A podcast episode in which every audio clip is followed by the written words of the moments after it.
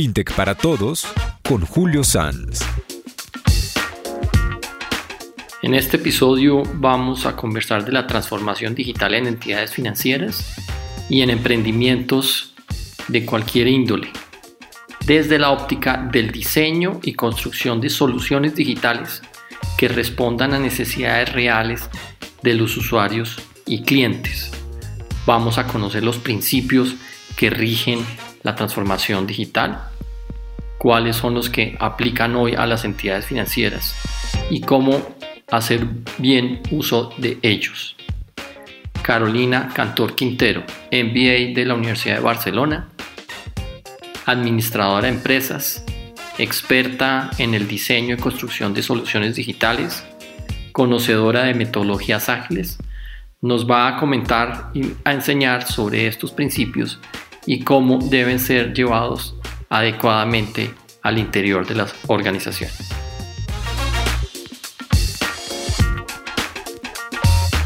Hola, buenos días, tardes, noches, bienvenidos a un nuevo episodio de FinTech para Dummies, en donde estamos aprendiendo de nuestra esta nueva industria y cómo impacta el resto de las industrias y de la economía. Hoy tenemos un invitado muy especial, trabajó conmigo cuando era vicepresidente en ACH Colombia y era product owner. Se llama Carolina Cantor Quintero. Carolina, bienvenida a nuestro espacio. Un gusto enorme de tenerte con nosotros. Sabemos que tienes muchas experiencias, aprendizajes e historias que nos quieras contar. Eh, cuéntanos primero un poco de ti.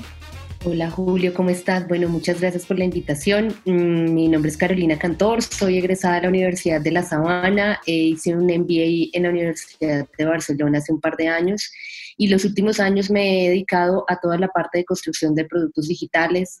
He sido product owner en varias soluciones y pues muy enfocada como en la parte de diseño y desarrollo de producto. Excelente, Carolina. Vamos a hablar entonces en nuestra reunión de dos temas. Uno, eh, claramente el diseño y desarrollo de productos digitales, donde eh, tienes una experiencia muy importante.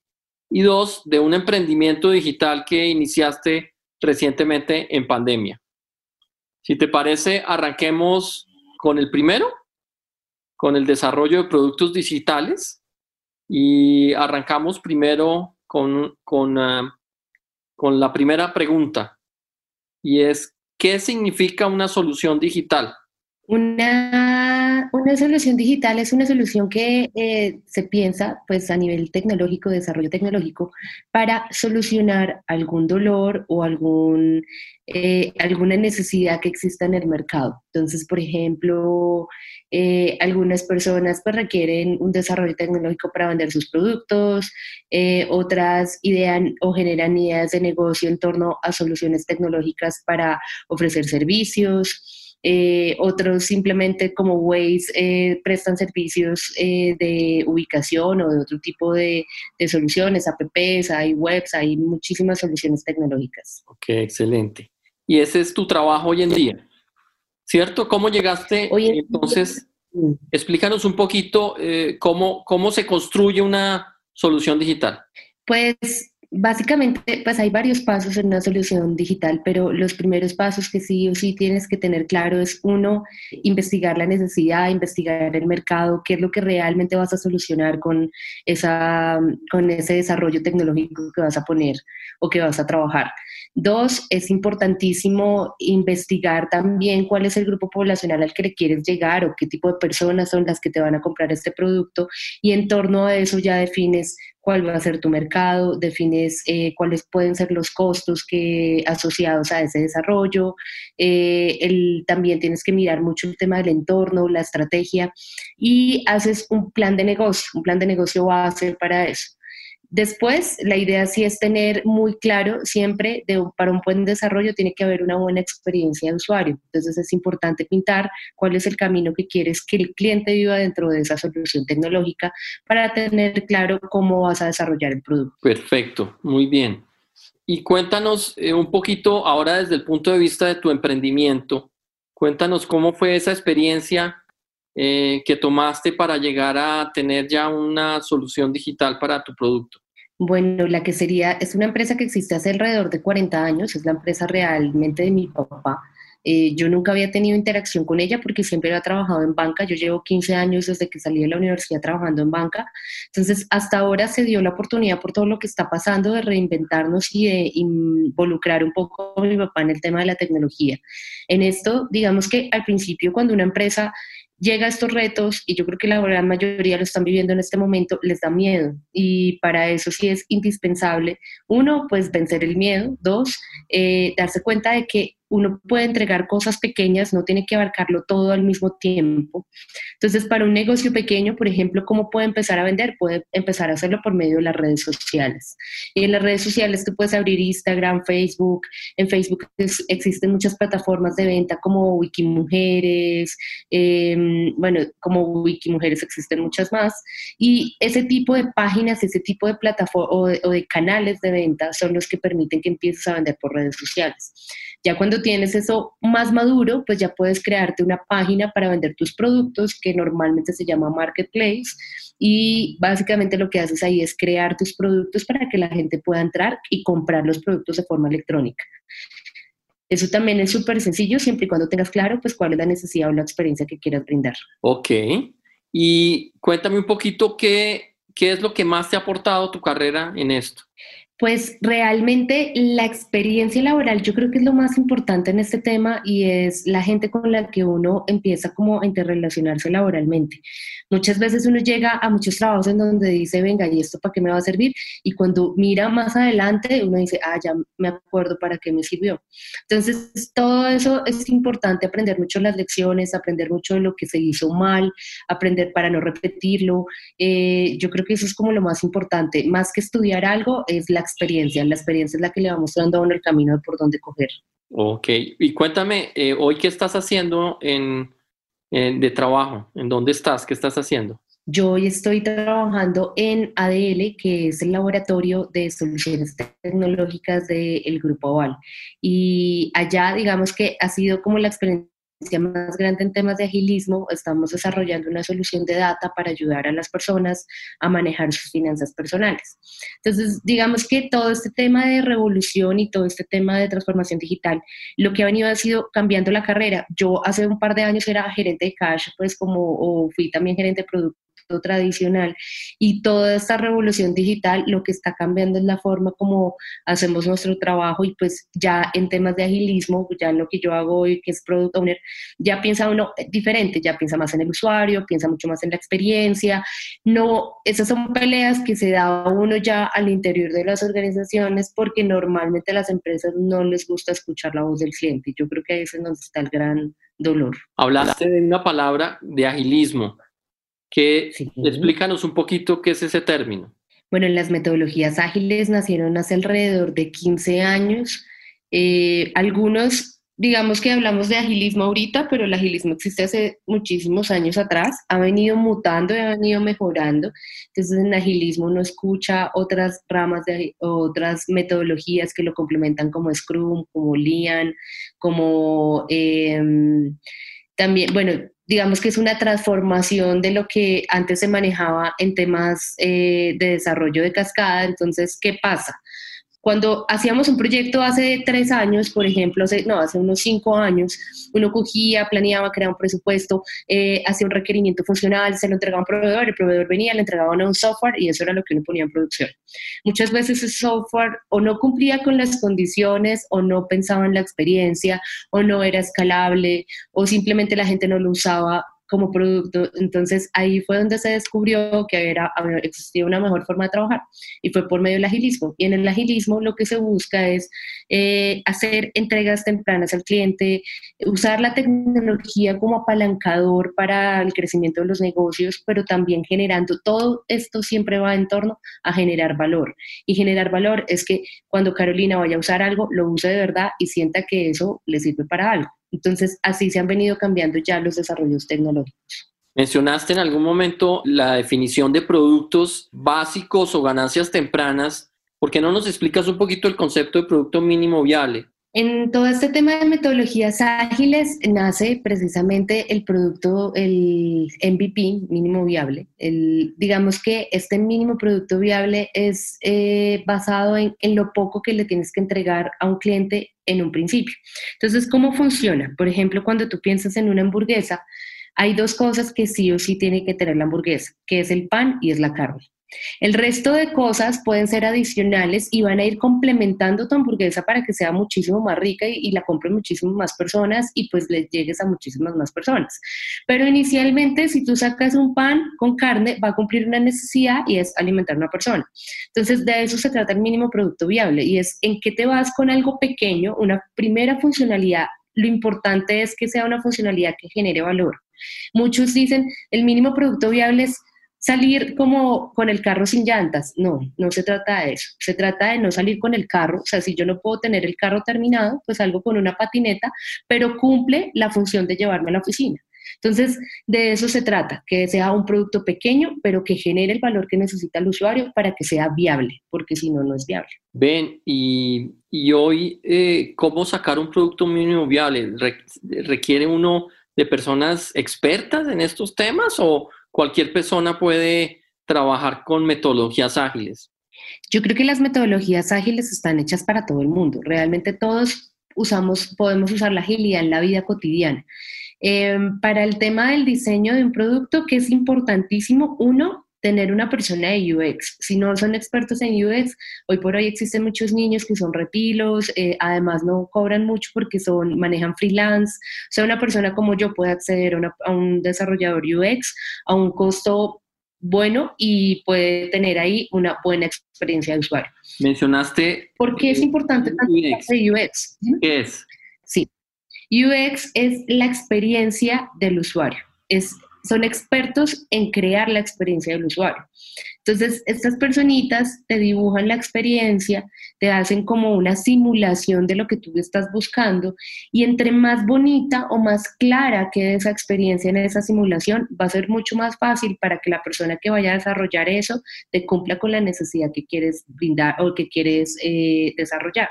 Entonces, ahí es importantísimo, sí o sí, eh, la parte del UX. Ya el desarrollo, eh, uno se puede apalancar mucho en personas pues, que sepan. Normalmente también existen personas que se dedican 100% al desarrollo de este tipo de aplicaciones a, nivel de freelance y ahí uno puede tener una, un abanico de opciones bastante interesante para poder crear un buen producto digital. Ok. Cuéntame un poquito, entonces, con estos aprendizajes que has tenido, ¿Cómo fue ese proceso de digitalización del negocio de tu papá? Porque sería un ejemplo espectacular para las micropymes que quieren hoy migrar a ofrecer sus servicios digitalmente. Cuéntanos un poquito ese proceso. Lo primero que hicimos en, internamente fue, uno, pues definir cuál era el, el, propósito pues, de cambiar el negocio. Entonces era llegar a personas naturales para poder rentabilizar y mejorar el margen, además porque el mercado de las empresas pues prácticamente se estaba acabando. Eh, a partir de ahí lo que hicimos fue eh, hacer un diseño de un logo, crear una marca, eh, hacer el, la creación de las redes sociales. digamos que nosotros manejamos una empresa, pero una empresa para, para nosotros, más no para la gente. Entonces sí tocó crear un logo y hacer como una estrategia de marketing tradicional para poder tener ese manual de marca y empezar a jugar con, con ese tipo de, de colores y, y, de reglas. Después creamos las redes sociales y en las redes sociales empezamos a medir cuánto era el consumo de los productos y ahí nos empezamos a dar cuenta de que era mucho más masivo de lo que nos imaginamos. Entonces empezamos a crear una página web para poder eh, tener el marketplace. Y el marketplace básicamente lo que va a permitir es que una persona pueda entrar y, pedir todos los productos y pueda hacer sus pagos. Cuando uno llega al tema de los pagos, y esto es muy polémico, la gran mayoría de las personas siempre piensan en, en, pues, en tener todos los medios de pago, en recaudar por todos los medios de pago. Yo personalmente les recomiendo que cuando uno empieza, es bueno empezar con las billeteras digitales que no tienen costo, la experiencia no es la mejor porque tiene la persona que entrar, digamos que a la, a la app y hacer la transferencia, pero ya la gente está acostumbrada a eso. Entonces, si tú lo haces por medio de transferencias, eh, por medio de billeteras como Neki, como David Plata, como Movi, Dale, todas las que existen en el mercado, que son además buenísimas y excelentes, es un buen medio de recaudo. Eh, las transferencias interbancarias son excelentes porque son a cero costos a cero costo y han venido mejorando muchos de los bancos actuales la experiencia de usuario también en, las, en las transferencias interbancarias. Hay otro medio de pago que está muy sonado ahora que se llama Trasfilla y este también es bueno, es chévere, la usabilidad es buena. Yo lo, he, lo he usado en Movi en X y me ha parecido bastante interesante y es para personas, no tiene costo, entonces son buenos medios de, de pago para recaudar. Ok, excelente. Y, y ven, y ¿Qué consideras que eh, para la vida de tu emprendimiento la tecnología impactó? ¿Cómo mejoró la tecnología la vida en tu emprendimiento? Pues eh, realmente es que es muy difícil crecer sin tecnología. Cuando uno ve que, que son cadenas masivas, es muy difícil uno poderlo controlar a punta de un cuaderno, a punta de, de como el de tal. Eh, la tecnología en esto se vuelve apalancador de negocio, pero además también te ayuda a llegar a muchas más personas, eh, te ayuda a mejorar tus indicadores, a saber realmente qué está pasando con los productos, cómo se están sintiendo las personas cuando están comprando, cómo se sienten después de que compran. Entonces, todas esas mediciones hoy por hoy a punta de, de solo WhatsApp es muy difícil cuando tienes clientes masivos. Entonces, la tecnología se vuelve el apalancador para crecer y, el mensaje es siempre guarda, o sea, si te ganaste un millón de pesos, guarda 100 mil pesos para invertir en tecnología, pero siempre tiene que haber presupuesto de tecnología porque si no se va a desactualizar lo que hagas y al final se va a perder el propósito del negocio que es lograr eh, que los clientes compren por buenos canales digitales. Ok, ¿y qué consideras crucial para asegurar un buen desarrollo tecnológico? Lo más importante en eso es, eh, bueno, una parte es técnica, es importante conocer o tener a alguien que le ayude a uno mucho, ya si es un tema de desarrollo tecnológico un poco más evolucionado a nivel de arquitectura, pero ya lo que depende de uno y lo que realmente uno puede hacer es asegurar siempre la voz del cliente dentro del desarrollo y es siempre darle la razón al cliente, intentar eh, generarle valor con la solución que le estás poniendo en el camino. Y pues básicamente esto se hace y se construye por medio del UX y un buen diseño. Hacer un buen diseño asegura un buen desarrollo. Ok, eso tal vez es, es lo más importante, el diseño. El diseño, sí. Y tú también mencionabas... El diseño que sea un diseño Ok, pero tú mencionabas que en los procesos de diseño tener involucrado muy de cerca a los clientes. ¿Antes no se hacía así? Digamos que antes los clientes eran parte de, la, de la necesidad porque llegaban y decían yo quiero esto, pero no se involucraba más hasta cuando uno ya llegaba y le decía esto es lo que hay. Ahora es importantísimo porque en todo este tema de los desarrollos tecnológicos tú defines unos periodos. Y esos periodos de desarrollo son los que te permiten, eh, de alguna manera, eh, hacer unas revisiones con el cliente y definir qué vas a entregar en ese periodo. Entonces, es importantísimo la voz del cliente, es necesario ir, buscarlo, mostrarle cómo vamos avanzando en, en, esa herramienta tecnológica antes de desplegar cualquier solución. Eso es lo que permite el agilismo y es poder tener ese feedback de cliente constante para no equivocarse. Ok, perfecto. Muy bien, también es, es, es nuevo el concepto de pruebe rápido, equivóquese rápido y barato. ¿Por qué no me explicas ese, ese concepto de, de, equivocarse que es nuevo también? Pues es, esta metodología trae algo divertidísimo. Yo digo divertido pues porque a mí siempre fue algo que me costó mucho y fue el fracaso todos le tenemos pavor al fracaso. Cuando nosotros nos equivocamos, como que siempre hay un castigo, siempre hay una consecuencia, siempre hay un problema. Entonces, cuando nos equivocamos, nos da muy duro y no podemos con el fracaso. En el agilismo hay algo muy bonito y es que tú puedes coger, desarrollar algo pequeño, ponerlo, eh, por ejemplo, lo que te explicaba yo del, prototipo. Entonces uno coge, crea algo muy similar a lo que va a ofrecer y ese prototipo va y lo sondea con el usuario, ahí ya tienes, ¿qué hiciste? Si invertiste un tiempo, invertiste un desarrollo pequeño, eh, pero ya llegaste al cliente, el cliente te puede haber dicho, ¿sabe qué? No me gusta nada lo que usted está haciendo. Entonces simplemente yo elimino el prototipo y vuelvo y saco otra solución y vuelvo y la testeo con cliente antes de entrar a ese desarrollo técnico como tal. Y cuando entro al desarrollo, estoy en constante feedback de cliente. ¿Qué pasa? Igual, en todo esto siempre hay fracasos, o sea, nunca somos perfectos y nos podemos equivocar. Lo bonito del fracaso en esta metodología es que el fracaso se celebra y no se repite. ¿Qué significa eso? Que si has aprendido las lecciones no vas a volver a caer en el error, pero tampoco se puede volver el, pues el darnos duro o sentirnos muy mal, no, el equipo es muy motivado, acá la gente cobra un valor inmenso porque todo depende del equipo. Si el equipo está animado, las cosas salen bien, si el equipo está mal, las cosas salen mal. Entonces, todo este concepto te lleva a te puedes equivocar, el trabajo es del equipo, nos equivocamos como equipo y nos levantamos como equipo y eso hace que los resultados sean mucho mejores. O sea, entonces estás hablando de empoderamiento de equipos, digamos, equipos interdisciplinarios, ¿no? Y, y, también mencionas muy importante que exista un muy buen ambiente al interior de ese equipo. Es importantísimo el ambiente y la cultura. Yo creo que el 100% del resultado también depende mucho de la, de la gente. O sea, yo realmente somos las personas las que llevamos a que el resultado se dé. Y si las personas no estamos bien, pues el resultado no se va a dar o va a costar mucho más que se dé. Entonces, lo que yo he descubierto en equipos grandes, yo he manejado equipos de 20 personas, es que cuando ellos están bien como equipo y se relacionan bien, los objetivos se cumplen. Pero cuando hay algo que molesta al equipo, siempre pasa algo en el sprint y no se logra cumplir el objetivo. Entonces sí es importante la, la parte del ser humano. Esto es, yo creo que es más cultural, es más del ser humano que la misma metodología. Ok, eso te manda, te manda digamos, eh, demanda un altísimo liderazgo cooperativo.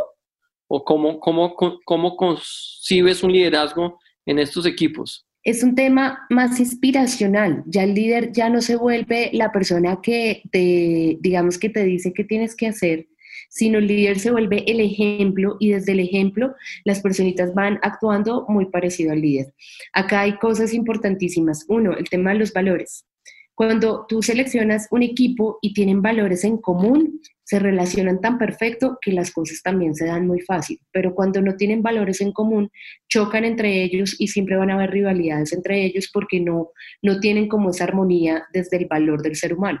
Entonces, aquí cambia muchísimo el esquema porque ya el líder no, no, es un líder que tiene que venir a decir qué hacer, sino es un líder que tiene que inspirar para que las personas hagan, que las personas se pongan la camiseta por ese líder y digan, yo no quiero que, que esta persona quede mal, y así se vuelve, se vuelve un trabajo tan colaborativo que tu camiseta es la misma del de al lado. Entonces, es diferente. Ya el tema de los jefes se desaparece 100%.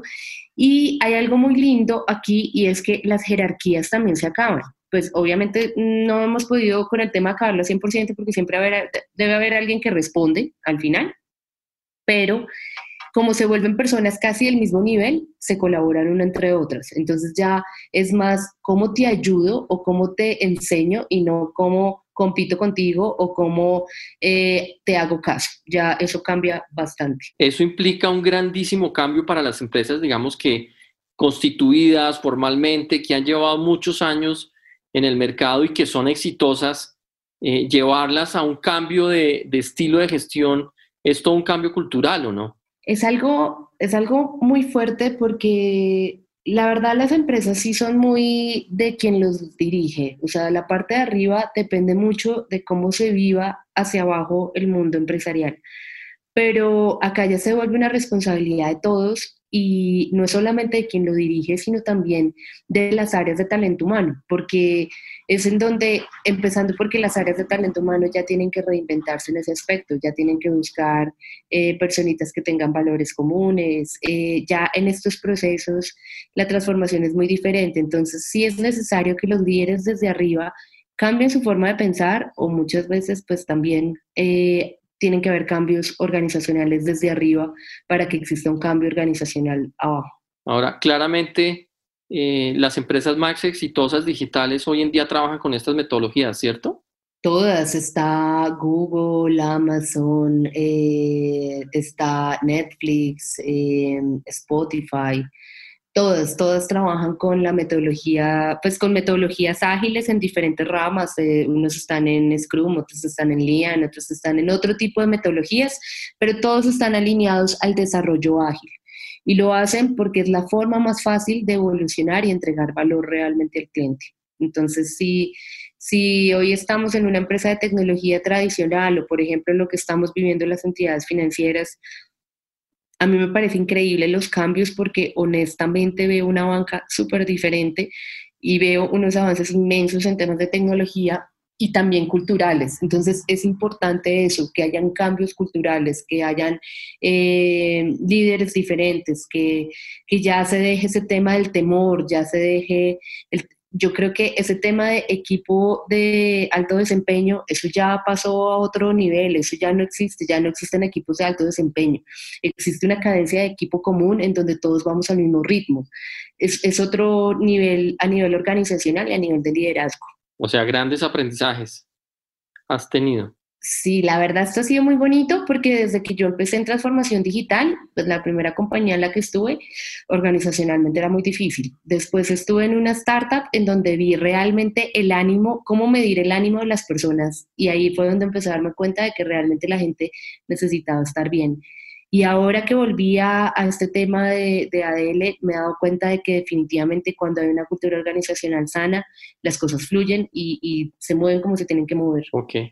Ven, ¿y qué de bueno has traído toda esta crisis, tanto para tu negocio, emprendimiento, como para tu eh, trabajo y espacio profesional? Pues esto ha sido súper enriquecedor en muchos aspectos, pues yo creo que lo más importante de toda esta crisis ha sido romper los miedos y es darse uno cuenta de que uno sí tiene mucho que aportarle a la familia, de que uno sí tiene mucho que aportar en un trabajo, de, de que lo que hace diferente la vida o lo que hace que las cosas pasen diferentes son uno mismo. Entonces, en esto sí, yo creo que el romper el miedo y el atreverme a hacer cosas diferentes y a, pensar diferente es lo que más me ha aportado como a poder evolucionar en este tiempo y a lo que se viene a apoyar a la familia en lo que se necesita. Qué interesante, un periodo de crecimiento no solo profesional, sino enriquecimiento a nivel personal. Yo creo que para todos nos ha tocado todo un, aprendizaje del, valor del ser humano y volver a ser solidarios y pensar en nosotros nuevamente. Así es. Excelente, Carolina. No sé si quieras comentarnos algo, eh, dejarnos en una sola frase eh, qué nos deberíamos llevar de esta conversación que no hay que sentir miedo, que hay que generar cambios, que no se puede quedar uno en la zona de confort, que no tienes que cambiar todo 360 en un minuto, lo puedes hacer poco a poco y bien hecho. Lo importante es hacerlo bien, lo importante no es hacerlo todo. Entonces, eso es como, como el mensaje. Y también que se animen a fracasar y a celebrar un fracaso. Es bastante divertido cuando uno lo hace y realmente ahí uno le queda la enseñanza de que no vuelva a pasar. Excelente, Carolina. Muchas gracias por todas tus enseñanzas, estos aprendizajes. Eh, esperamos volverte a invitar a este espacio para seguir aprendiendo, seguir viendo cómo vas con tu emprendimiento y con tu proyecto profesional. Un saludo pues. Gracias Julio por el tiempo y por la invitación. Acabamos de escuchar a Carolina Cantor Quintero, donde nos expuso las definiciones de transformación digital para entidades financieras y emprendimientos. Tuvimos un sobrevuelo sobre los principios que rigen una buena transformación, como el mínimo viable posible, experiencia de cliente, soluciones enfocadas a los problemas, la importancia de tener un excelente ambiente de trabajo y empoderamiento de los equipos, el apalancamiento por parte de la tecnología para el desarrollo de los negocios y su experiencia aplicando estos principios para su propio emprendimiento. Fue una jornada de aprendizaje agradable, muy divertida y esperamos que la hayan gozado. Mi nombre, Julio Sanz Galindo, consultor FinTech. En LinkedIn me encuentra por Julio Sanz Galindo y gracias por escuchar.